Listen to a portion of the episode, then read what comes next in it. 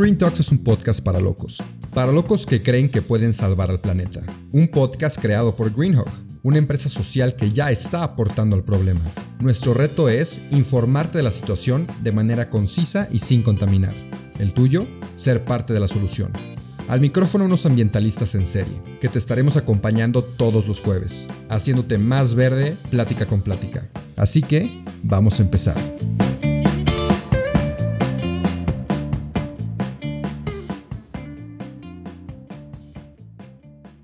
Bienvenidos a otro episodio del podcast de Green Talks. El día de hoy estoy con Sam Carrera, un reconocido fotógrafo, y vamos a conocer un poquito de su historia. Él está aquí conmigo y no quiero hablar mucho del, tema yo, sino que le quiero, quiero que él empiece hablando de él. Entonces, Sam, bienvenido. Gracias por estar aquí conmigo. Gracias por estar en el podcast de Green Talks. Y me gustaría que nos platicaras un poquito de ti para quien no te conozca. Dinos qué tal.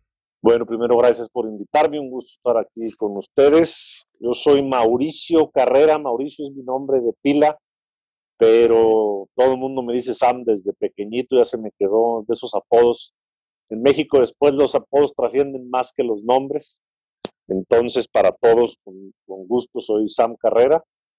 Soy papá, tengo 42 años, soy potosino, soy empresario, y mi pasatiempo era la fotografía y ahora se convirtió también en una actividad que forma una parte muy importante de mi vida.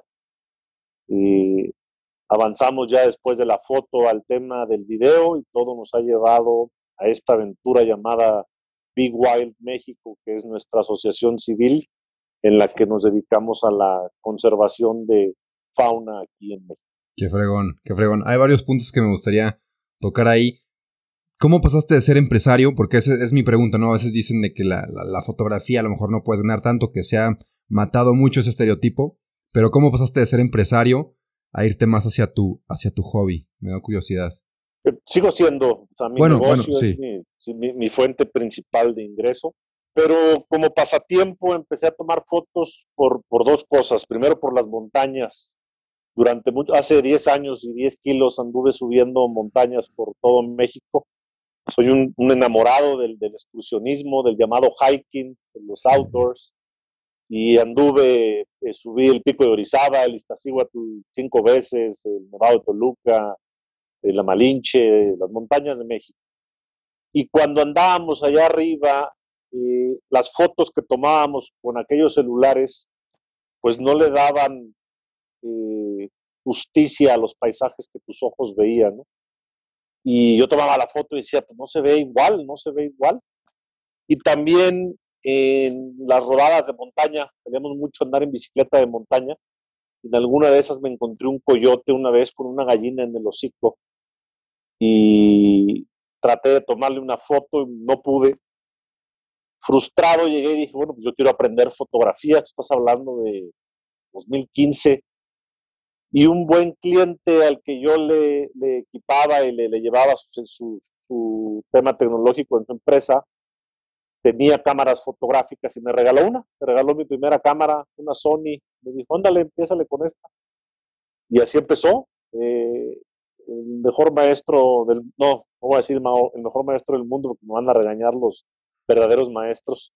YouTube, YouTube fue mi maestro empecé con tutoriales y soy obstinado y empedernidamente obstinado hasta que no aprendo y me salen las cosas y empecé a aprender fotografía en, tutoriales de YouTube. Y después de un tiempo ya me hice de un equipo un poco mejor y empecé a aprender más de este tema de la fotografía. Ya. Dos preguntas, esto es pues ya más personal, pero de los picos que escalaste, las montañas que escalaste, cuáles son y qué recomendaciones, porque a mí también me gusta mucho eso del outdoors, me encantaría poder acabar la carrera, acabar el trabajo e irme a escalar cerros, pero ¿qué recomendaciones das para quienes nos gusta salir, a dónde ir, cómo ir preparado, no sé, cualquier recomendación? Eh, primero que no te esperes, no tienes que acabar nada para empezar a subir montañas, esos son pretextos.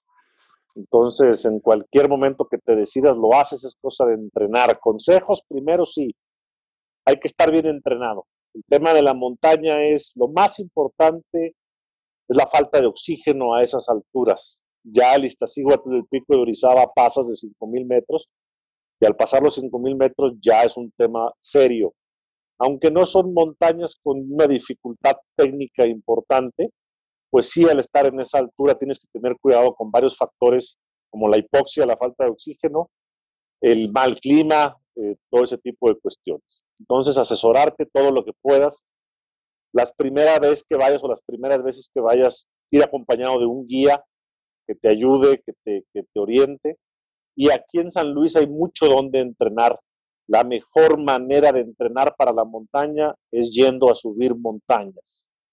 Con tu mochila, con tus botas. Aquí la Sierra de San Miguelito tiene picos hasta los 2.800 metros como el Tlacuache, que no son los 5.000, pero te sirven mucho para empezar a entrenar. Y, y, después contactar a, te digo, a los guías, con gusto te puedo pasar datos de los guías que me llevaron, organízate un grupo de cuates serios que lo tomen bien, lo tomen en, eh, hay que tener, cada año hay accidentes en las montañas de México simple y sencillamente por ser irresponsable.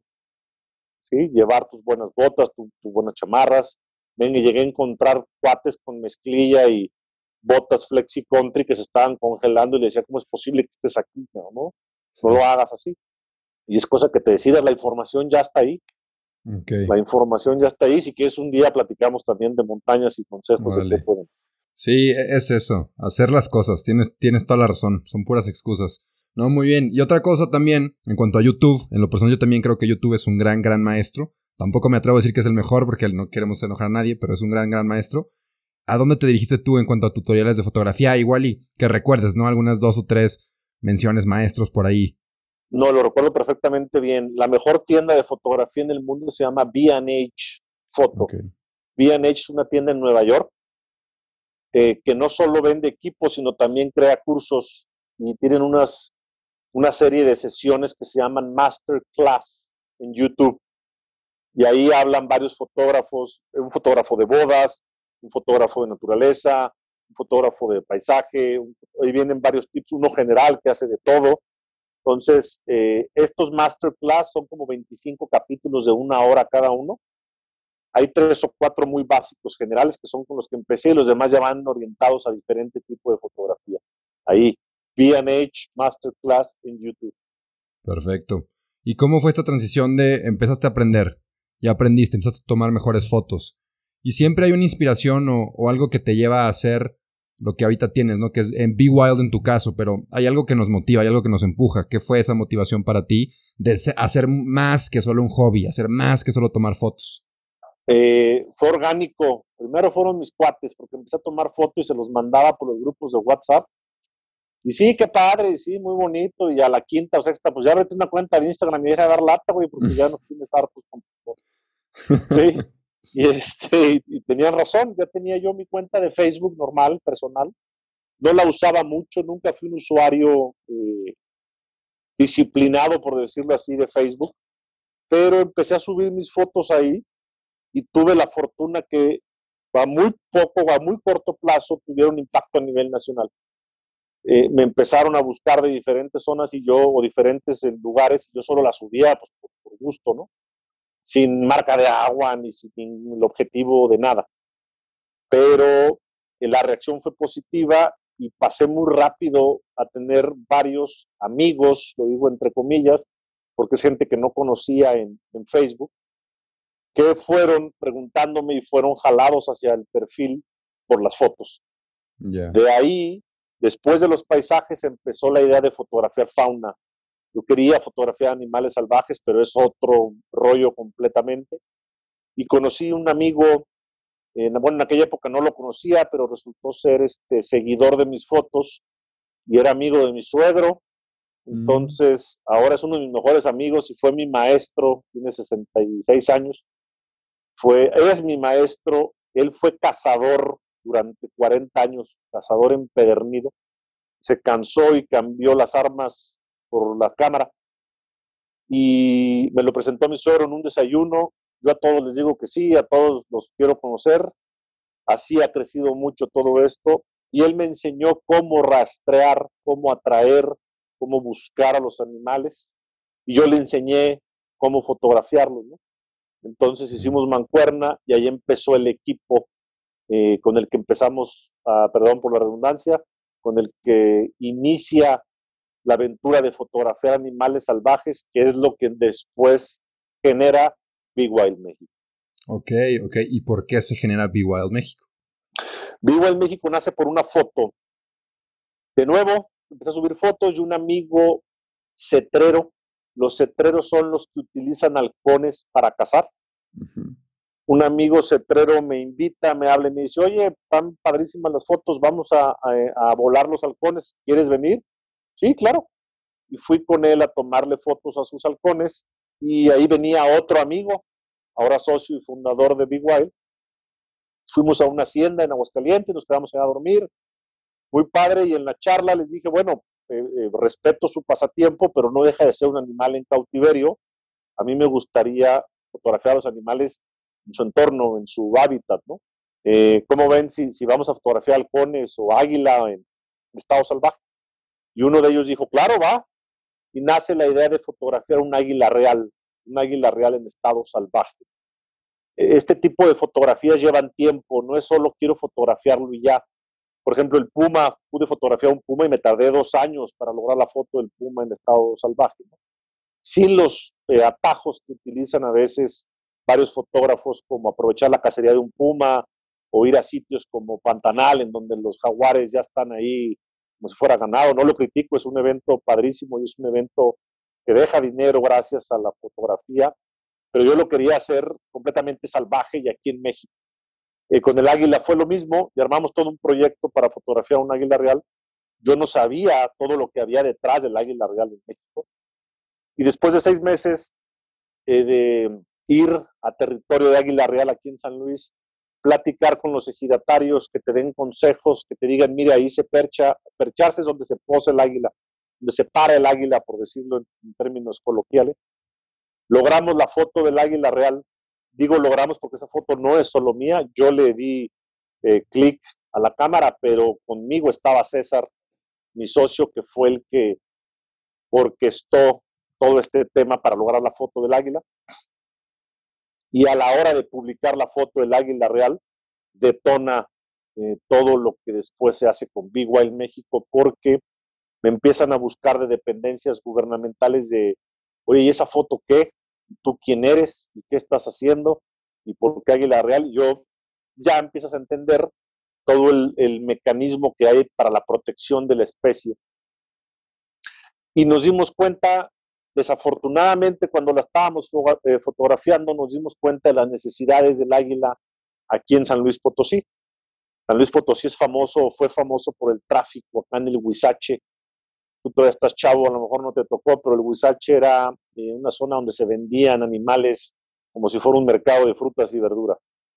Eh, se ha combatido, pero todavía hay por ahí tráfico de especies y nos dimos cuenta de las necesidades del águila real aquí en San Luis a la hora que estábamos tratando de fotografiarlas y pensamos y decidimos queremos hacer algo por el águila. Y para eso había que cumplir varios requisitos legales. El primero era instituir una asociación civil para poder participar en los proyectos en los que el gobierno eh, entrega recursos para llevar a cabo esta obra. Nosotros con nuestro dinero empezamos a proteger el primer nido, pero después nos dimos cuenta que no nos iba a dar el presupuesto y formamos todo esto buscando jalar más recursos para poder proteger otras águilas dentro de San Luis Potosí. Así nace Big ¿Y cómo ves la respuesta del público, por ejemplo, cuando pides fondos para, en apoyo al águila real? ¿Cómo ves a la gente? ¿Se apoya, no apoya, le importa, no le importa? Uno de los siguientes pasos fue crear la página de fanpage, se le llama, o página pública o página eh, profesional en Facebook, porque no es lo mismo tu perfil privado, en el que llegas a un límite de 5 mil y después ya no puedes crecer más solo seguidores, a la página y el perfil público. El perfil público fue una locura también, eh, nunca lo esperé, en un año teníamos 10 mil seguidores ahora tenemos 350 mil seguidores y reproducciones de los videos de 7, 8 millones, lo que todavía no lo puedo creer. Entonces, todo eso nos dio la fortaleza para que se le diera difusión al proyecto. Empezó a llegar a muchos ojos. Nuestros videos empezaron a llegar a muchos ojos. y entre ellos llegó, por ejemplo, el gobierno del estado de San Luis Potosí, que nos abrió las puertas y ahora nos apoya. Llegó al gobierno del estado de Guanajuato, que nos acaba de dar el primer apoyo para el programa de conservación de Águila Real en Guanajuato. Llegó a los Estados Unidos al Cougar Found, que nos apoya también para la conservación de Puma aquí en San Luis. Entonces, increíble, increíble cómo se han abierto las puertas. Llegó a Televisa, a ojos del Club América. El Club América pues, son las águilas del América, ¿no? Y a través de Instagram me contactó un directivo del Club América y de Televisa preguntándonos quiénes somos y qué estás haciendo. Aquí siempre abro un paréntesis, no soy futbolero y ojalá no me odien los que le van a otro equipo, porque luego, me tiran de que la América y no sé qué. Mira, no me importa qué equipo sea, lo que aplaudo y reconozco es que de donde venga el apoyo para la conservación, pues hay que reconocerlo y en este caso viene de, la América, ¿no? Estuvimos allá en las, instalaciones antes de la pandemia, estuve, con Emilio Azcárraga, estuve con la gente del, del club y nos han estado apoyando en nuestro proyecto de conservación, lo que solo tengo que agradecer. Y por eso la difusión que viste por ahí en, las notas, no solo ahora con el Águila Real, sino también llevamos una campaña de fototrampeo. El fototrampeo es la instalación de cámaras trampa para hacer registro de especies, que es el video que viste, que nos entrevistó Alberto Tinoco.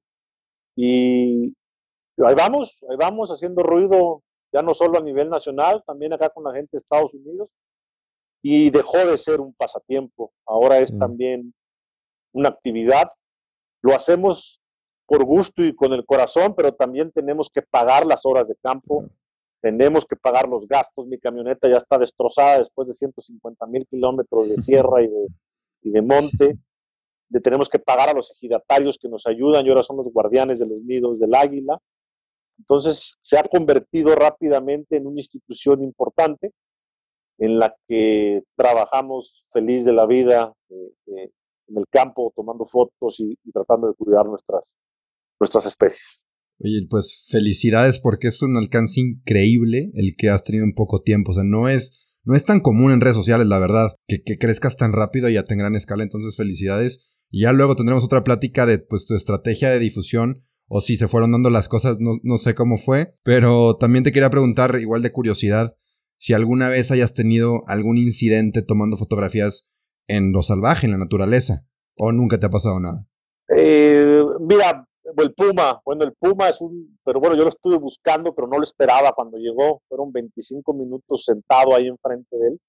Esa es una de las experiencias más padres.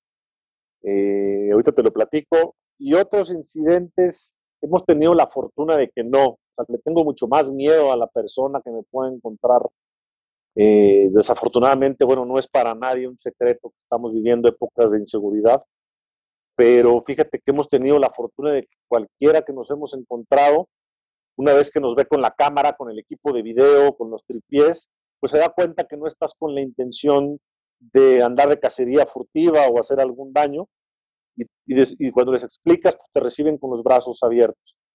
Ahora uno de los guardianes del Águila Real, la primera vez que nos vio, me portó el cartucho del rifle y este, se le quedó el apodo del cortacartuchos y ahora es amigo, lo hemos ayudado con sus borregos, este, ya que se dio cuenta que no andábamos, la gente está asustada también por todo lo que se ha, se ha vivido, ¿no? Pero en todos lados hemos tenido la fortuna que nos reciben con los brazos abiertos y con los animales, la precaución, eh, cuando tienes la precaución y aprendes a moverte es complicado que, te pase algo. Víboras de cascabel me gusta, disfruto encontrarlas, grabarlas y fotografiarlas, pero me, documenté y aprendí qué es lo que hay que hacer para minimizar eh, cualquier opción de un accidente con una víbora, ¿no? Lo mismo con arañas, alacranes, ya, ya todo eso que lo que te aprendes a mover, a acampar y a tener las precauciones, pues no tiene por qué pasarte nada. Los animales huyen de los humanos. Eh, en cuanto nos detectan, la verdad es que tratan de evitarlo. Entonces, eh, no. Ah, bueno, y el Puma, el, Puma, pero yo lo anduve buscando, ¿no? El Puma eh, apareció un 7 de septiembre, no se me olvidar nunca porque me vuelvo a poner nervioso cada que platico. Me tocó la fortuna que era un macho enorme, un ejemplar fantástico. Y después de dos años de estarlo buscando, no voy a dar No voy a ser específico en cuáles fueron los métodos para, para localizarlo, sí, pero te puedo comentar que ese día iba con mi perra. Mi perra me acompaña a muchas cosas. Eh, aquí también abro un paréntesis, los perros no son bienvenidos en los salvajes si no están bien educados, si no los tienes bien entrenados. Eh, tienes que evitar que persigan a la fauna, tienes que recoger, ¿sí? cuando eh, excretan, cuando hacen popó, para darlo en, términos normales. ¿Por qué? Porque puede generar alguna enfermedad del excremento del animal allá. No tienes que ponerlo en riesgo a él, persiguiendo, por ejemplo, un puma, un pecarí o otro animal. Entonces mi perra está entrenada para hacerlo todo de manera correcta. Porque luego ahí es un tema también bien polémico. Pero ella fue la que lo vio y por supuesto no tiene permitido salir a perseguirlo. Pero cuando mueve las orejas y se apunta hacia un lado, sé que por ahí viene un animal y yo no lo esperaba. Y cuando volteé estaba el puma ahí sentado viéndonos eh, abajo de un arbolito. Y lo primero fue los nervios de que la cámara la había dejado a un par de metros y tenía que fotografiarlo. Mi misión era fotografiarlo, ¿no? Entonces me arrastré por la cámara porque no me quise levantar. Estoy yo acostado con un camuflaje. Y los, lo primero era, tengo que tomar una foto. Y empecé a tomarle la foto, pero me salían borrosas y me salían borrosas dije, bueno, ¿qué pasa? Y no me di cuenta que de los nervios estoy temblando y como es un telefoto, un lente largo, pues la vibración de mi propia mano al temblar hace que la foto salga borrosa, ¿no? Sí. Tuve que ponerle el timer. Dije, se me va a ir, se me va a ir, y nadie me va a creer y no le voy a tomar la foto. tuve que poner el timer, ese es el, el temporizador que le presionas y se tarda unos segundos en tomar la foto. Ya tomó la primera foto, tomó la segunda foto, ya después me empecé a relajar, a los 5 o 7 minutos ya le había tomado cuarenta y tantas fotografías. Y ahí es cuando me entra, eh, después de, te digo, 5 o 6 minutos, me entra el, oye, si se te deja venir, güey, pues ahí está el puma enfrente de ti. Y yo no traía absolutamente nada con qué defenderme. La teoría dice eh, que lo mejor son dos cosas. Lo primero es que si viene hacia ti, el levantarte, hacerte el grande, gritar, no correr, nunca correr, sino gritar, tratar de ahuyentarlo, ¿no? que vea que no le tienes miedo y tú hacerte lo más grande posible. Lo segundo es tener una de esas bocinas como de estadio, que son como latas de gas, una bocina que pero no traía nada, yo este, no, no, lo esperaba. Pero aprendes a leer a los animales, el, el, gato estaba relajado, el gato estaba incluso jadeando, tranquilo, sentado, no, no agazapado eh, en una, ¿te acuerdas de esa imagen del típico gatito que va sobre la bola de estambre. Sí, sí. Que va así agazapado, ¿no? Si hubiera estado así, eh, eh, pues persínate y a ver qué haces, ¿no? Sí. Pero no, estaba muy relajado. Si me hubiera querido atacar, ni cuenta me hubiera dado porque me hubiera casado. Yo creo que él tenía nada más curiosidad de ver qué estaba pasando. Y después de varios minutos me empecé a relajar y dije, bueno, pues si me deja venir, ¿qué hago? Pues le aviento a mi perra, a mi modo, y corro a la camioneta en lo que en lo que la mata o en lo que lucha o en lo que mi perra puede huir, ¿no? Pensando yo en una cosa drástica aquí de película de, The Revenant. Y ya después de veintitantos minutos eh, se levantó, se fue, lo grabé. Tengo un video muy padre que los invito a los invito a verlo si quieren ahí en, las redes sociales. Y bueno, la emoción, la adrenalina, en lo que regresé y en la noche, eh, ya que pasó todo la, ilusión, la emoción, eh, a mi perra le encanta el salmón y había hecho de comer mi mujer ese día salmón y llegué a cenar. Y, y, yo le decía, yo te iba a sacrificar, y yo había pensado que te iba a matar y le daba un pedazo de salmón. Y yo lloraba, y ella me veía, y mi mujer me decía, verás que eres un idiota, ya Y este, ya, bueno, no pasó a mayores, aquí sigue conmigo mi chucha, y, fue una experiencia que jamás voy a olvidar. No, no, qué increíble, ¿eh? no, no me imagino, y no cualquiera, o sea, qué afortunado eres de verdad que puedes, pudiste tener esa experiencia. Que no, no me imagino, qué fregón, de verdad. Oye. Gracias, gracias. Sí, padrísimo, no se me olvida, padrísimo. Sí, no, no lo. lo es la experiencia más fuerte. Y, de satisfacción. De satisfacción porque, bueno, son animales muy difíciles de encontrar en su entorno. Claro. Y, similar a lo del águila real, ¿no? La foto del águila real también en su entorno es una foto que, que, cada que la veo me sigo emocionando y es un encuentro que, no voy a olvidar. es una es el macho en una palma de estas tipo yuca en la parte alta de un risco. Subí en la madrugada y, es una foto que, que, detonó todo esto que ahora estamos Sí, no, y como dices, no, o sea, no lo vas a olvidar y estas historias van a pasar a tus hijos, a tus nietos y así se van a seguir. Qué, increíble, de verdad. Estoy fascinado con, con lo del Puma sobre todo. Pero a ver, también te quería preguntar, en el ámbito ya, por ejemplo, de los que nos gusta salir a acampar, tengo amigos fotógrafos que igual salen a, tomar fotos animales y demás. ¿Qué consejos nos darías tú? Pues para respetar la naturaleza también. Disfrutándola, pero siempre respetándola, como el tip de los perros, que me pareció muy bueno. ¿Qué otros tips como ese nos puedes dar?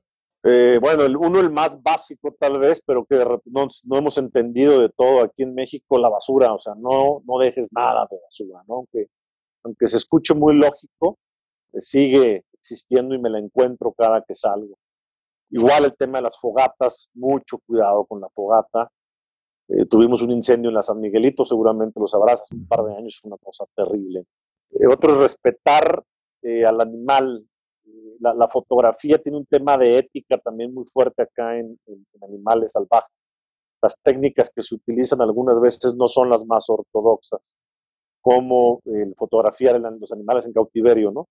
cosa que yo no lo hago, no porque esté en contra, simplemente no me gusta fotografiar un animal en cautiverio, eh, no usar o usar al mínimo si lo vas a hacer, no usar alimento como señuelo y si lo vas a hacer que sea un alimento que no sea dañino, ¿no?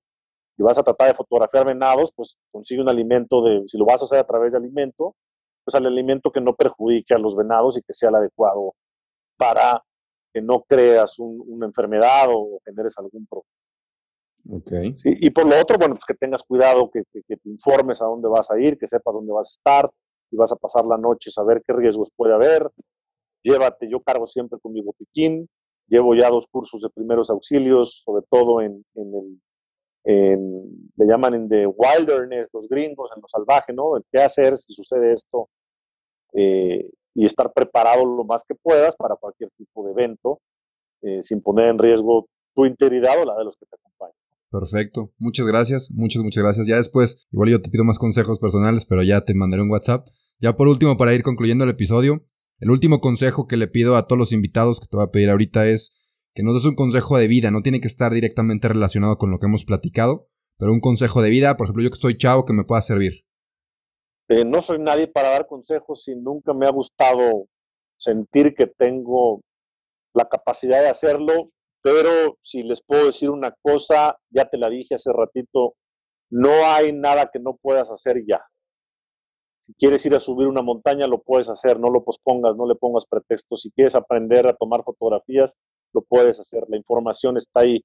Las redes sociales y los medios han sido satanizados por muchas cosas que en verdad son peligrosas y están mal, pero tienen ese otro lado que te da la oportunidad de aprender de lo que quieras no solo hablo de fotografía, idiomas, cualquier otra cosa, ¿no? Pues toda la información está ahí. Yo supe cuáles eran las botas adecuadas porque me puse a ver videos de YouTube. Yo supe cuál era la mejor mochila porque me puse a ver videos de YouTube. Supe cuál era la mejor cámara porque me metí, o la cámara adecuada para lo que yo quería, porque estuve leyendo, investigando en las tiendas de fotografía.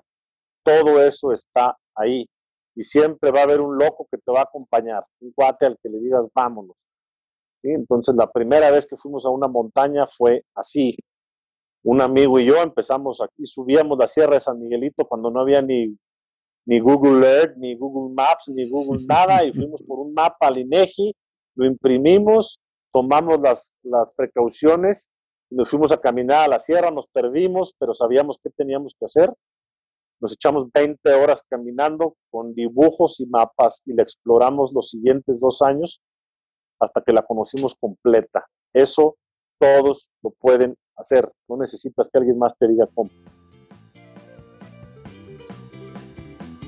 Eso fue todo por hoy, pero no te apures, estaremos de vuelta el próximo jueves en todas las plataformas. Si te gustó, te informó o te caímos bien, comparte este episodio. El planeta y quien lo escuche te lo van a agradecer.